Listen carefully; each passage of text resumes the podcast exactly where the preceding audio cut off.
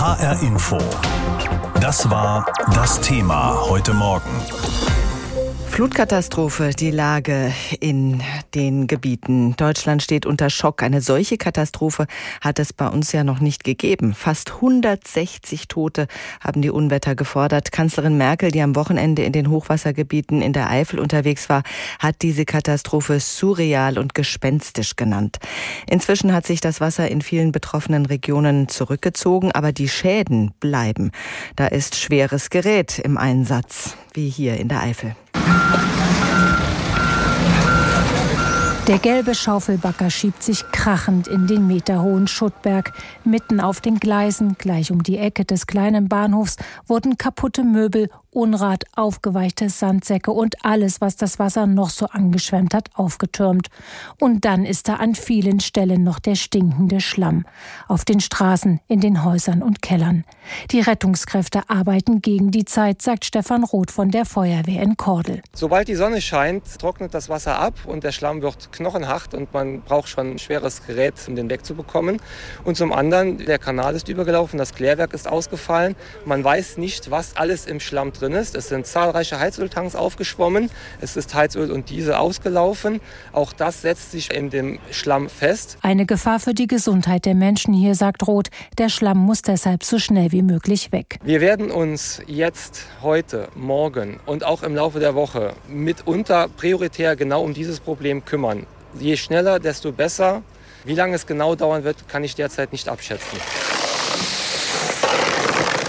Mit Schaufeln, Besen und Wasserstrahlern sind hunderte Einsatzkräfte auch vom Technischen Hilfswerk und der Bundeswehr unterwegs in Kordel, um zumindest diese Schäden zu beseitigen. Doch auch Tage nach der Katastrophe reicht das oft nicht aus, sagt Johannes Gries. Er kommt von der Feuerwehr aus dem knapp 40 Kilometer entfernten Wincheringen. Er löst seine Kollegen ab, die seit Mittwoch vor Ort sind. Das, das Ganze auch zum Teil ein bisschen unorganisiert ist. Man kommt als Feuerwehr hin, man weiß nicht genau, ist überall anzupacken, aber man weiß nicht genau, wo man anfangen soll, weil halt überall Hilfe gebraucht wird. Denn nicht nur Schutt und Müll säumt die Straßen, Häuser sind wegen des Hochwassers oder wegen Erdrutschen einsturzgefährdet. Viele Anwohner sind am Ende ihrer Kräfte.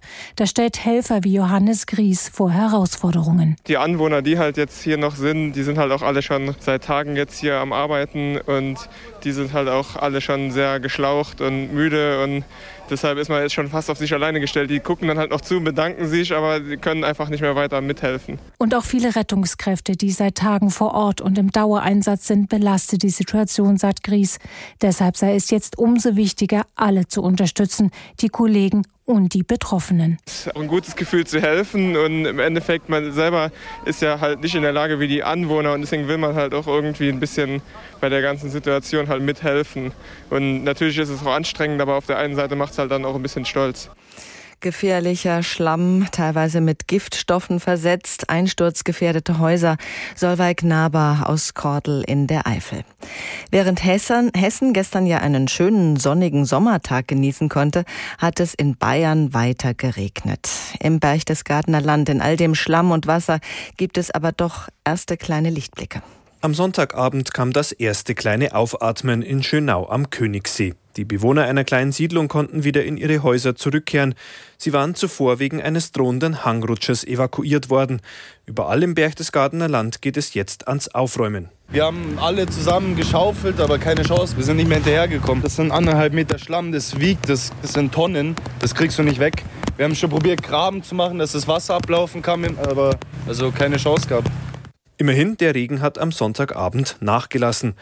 Stunden zuvor hatte sich Bayerns Ministerpräsident Markus Söder vor Ort in Schönau ein Bild von der Lage gemacht und zeigte sich ob der Verwüstungen tief betroffen. Wasser ist gewaltig und Schlamm macht alles kaputt. Das wird immer so unterschätzt und äh, da bleibt auch kein Stein auf dem anderen und das ist wirklich schwierig. Und deswegen muss man dann schauen, wenn man diese Schäden analysiert, was man auch noch retten kann.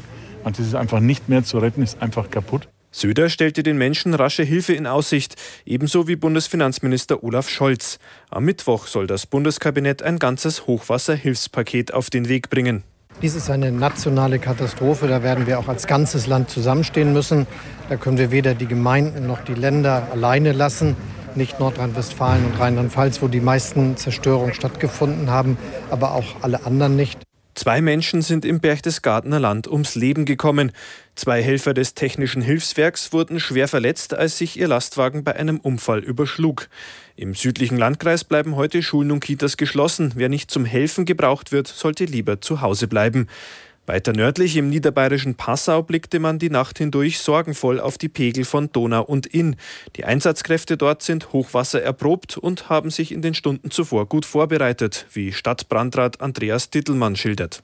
Das Hauptwerk war, die Sandsäcke in der Altstadt zu verfahren, in gewissen Altstadtbereichen Sandsackverbau vorzunehmen, sodass wir also auf den prognostizierten Wasserstand heute Morgen auch ausreichend uns eingestellt haben.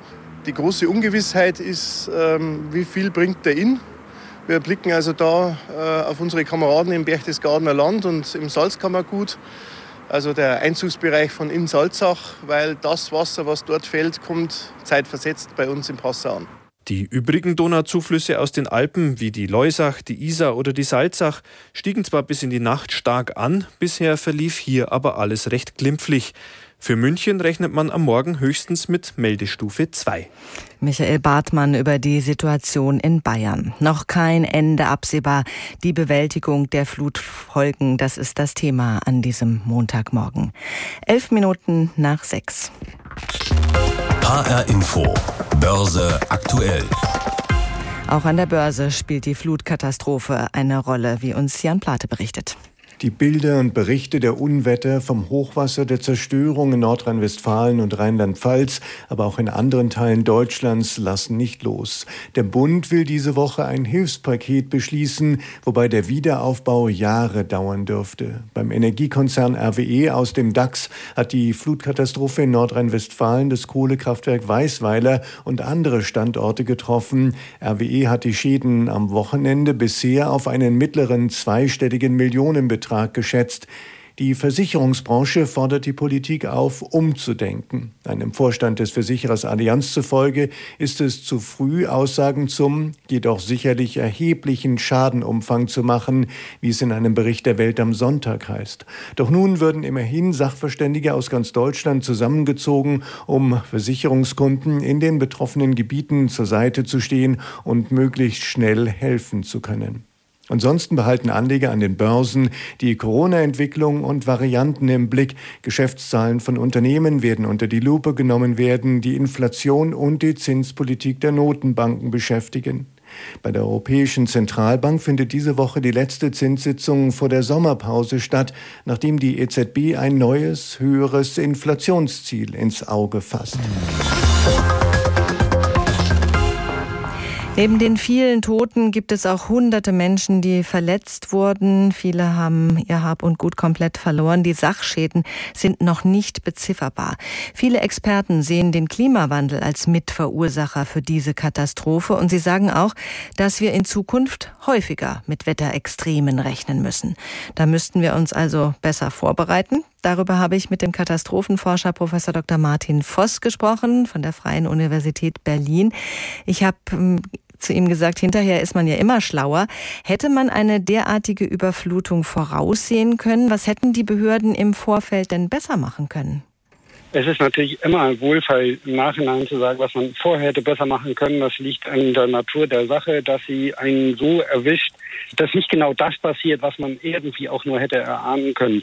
Das ist bei einem extremen Wetterereignis wie diesem insbesondere der Fall, dass da auch die Warnmöglichkeiten limitiert sind. Also man kann eben durchaus nicht vorhersagen, so sagen es mir die Meteorologen, der ich ja selber nicht bin, wo genau die starken Niederschläge denn niedergehen werden. Man kann auch vom Abflussverhalten nicht prognostizieren interessieren, wo das denn am Ende tatsächlich Erosion im größeren Stil auslösen wird.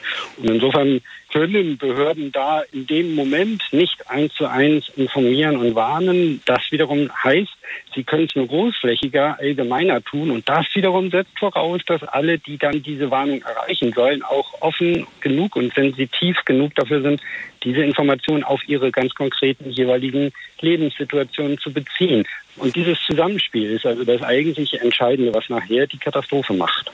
Das ist ja auch schwer abzuschätzen, wie schlimm es wirklich wird. Normalerweise rechnet man bei Starkregen äh, vielleicht mit einem vollgelaufenen Keller, aber bestimmt nicht mit solchen Fluten. Das hatten wir in Deutschland in dieser Ausprägung ja auch noch nicht.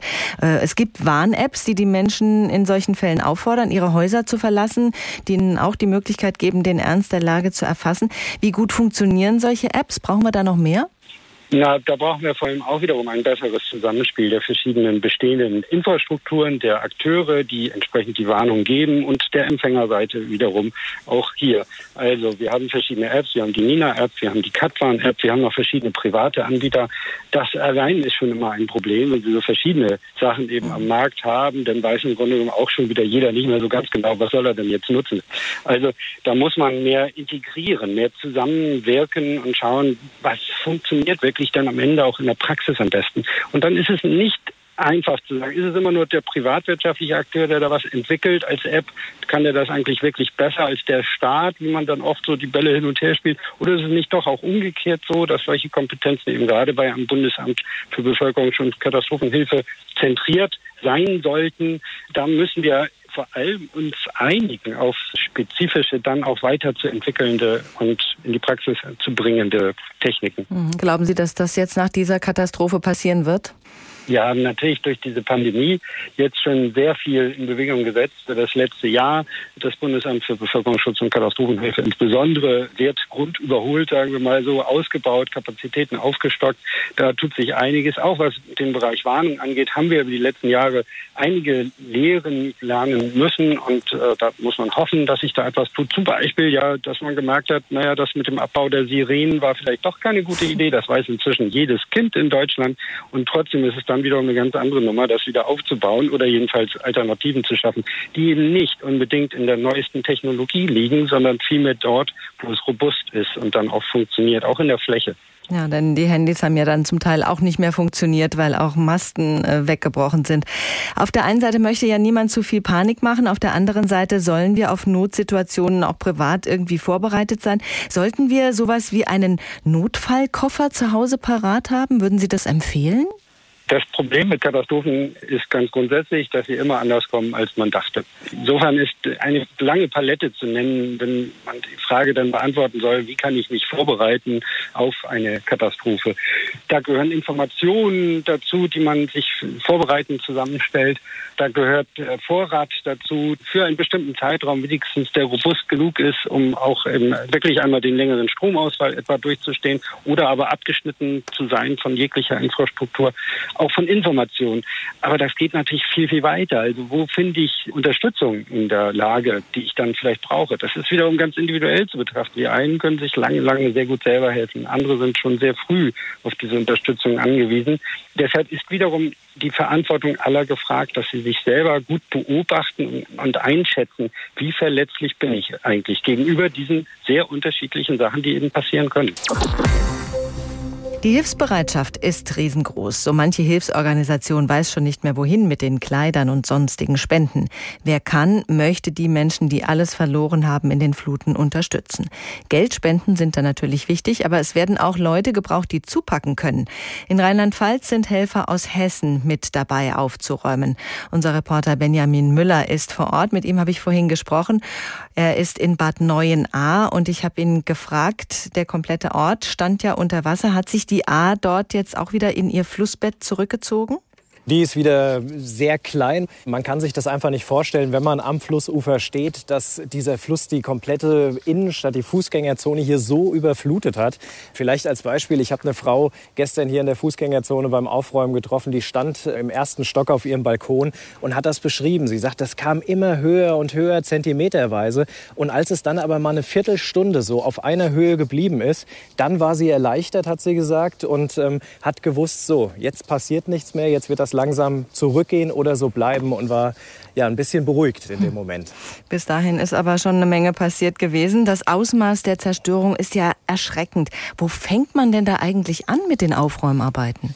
Das ist die große Frage. Das ist ja auch so eine Geschichte, wer muss wohin? Also die dringenden Orte, zum Beispiel in Altenheim, das wurde evakuiert hier in der Nähe mit 100 Leuten, die da festsaßen. Sowas hat dann Priorität. Also mir hat ein Feuerwehrmann gesagt, da wo Menschen eingeschlossen sind, das ist natürlich oberste Priorität. Das Aufräumen kommt danach. Aber man merkt, dass jetzt so nach und nach, wo die Gefahren sozusagen ein bisschen beseitigt sind, es ans große Aufräumen geht. Hier in der Innenstadt ist das sehr gut zu sehen. Hier ist noch wirklich totales Chaos, aber vor den Geschäften, da haben sich schon so einzelne Schuttberge, würde ich es mal nennen, äh, gebildet, wo dann Stühle, Schränke, Kühltruhen und so weiter drauf liegen. Und die werden jetzt eben mit riesigen Radladern vom THW aufgesammelt, in LKW gepackt und dann auf Müllhalden gefahren. Aber das ist wirklich eine Endlosarbeit. Das kann auch sehr, sehr lange dauern. Worüber man sich zunächst gar keine Gedanken macht, ist ja dieser Schlamm, wenn der dann mal trocknet, wenn die Sonne scheint, ja. dann wird's ja richtig massiv. Dann kriegt man den kaum noch weg. Wie sieht's da momentan aus? Gestern war ja ein schöner sonniger Tag. Ja, genau. Das könnte ein Problem werden. Ich habe gestern mit dem THW Marburg noch mal gesprochen. Da hat mir der Leiter, der Herr Linne, gesagt, das ist jetzt die große Frage. Wenn es so dolle scheint, die Sonne, dann wird das steinhart, dieser Schlamm. Noch ist er allerdings wirklich recht schlammig, muss man sagen. Also ich bin eben noch mal in so eine Schlammlache rein, bin noch richtig knöcheltief versunken mit den Schuhen. Aber mal gucken, wie lange das braucht, um durchzutrocknen. Und dann muss man eben sehen, wie man das alles wegkriegt. Welchen Eindruck hast du gewonnen in den letzten Tagen? Wie geht's den Menschen? Wie groß ist die Verzweiflung? Das ist so eine Mischung natürlich aus Verzweiflung, aber auch einer kämpferischen Einstellung. Also ich habe ganz viele Orte gehabt. Ich war in Altenahr, das ist hier ein bisschen die A noch runter. Da habe ich eine Frau gesehen, die stand einfach vor ihrem Haus und hat geweint. Und ähm, das sind so diese Eindrücke. Aber es gibt auch Menschen, die sich in kleinen Sachen eben Hoffnung schöpfen. Ein Mann hat mir zum Beispiel erzählt, bevor er sein Haus verlassen hat, hat er seine Katzen in den dritten Stock gerettet. Und dann kam er zurück und die Katzen waren da. Das sind kleine Geschichten, die natürlich nicht im Verhältnis stehen zu den Todesopfern, die es hier gibt. Aber für den Mann hat das in diesem Moment alles bedeutet, dass es seinen Katzen gut geht. Und äh, solche kleinen hoffnungsvollen Geschichten gibt es eben auch immer wieder. Aber man merkt schon, dass die Region hier ziemlich getroffen ist und dass die Menschen verzweifelt sind. Das muss man ganz klar sagen. HR Info. Das Thema. Wer es hört, hat mehr zu sagen.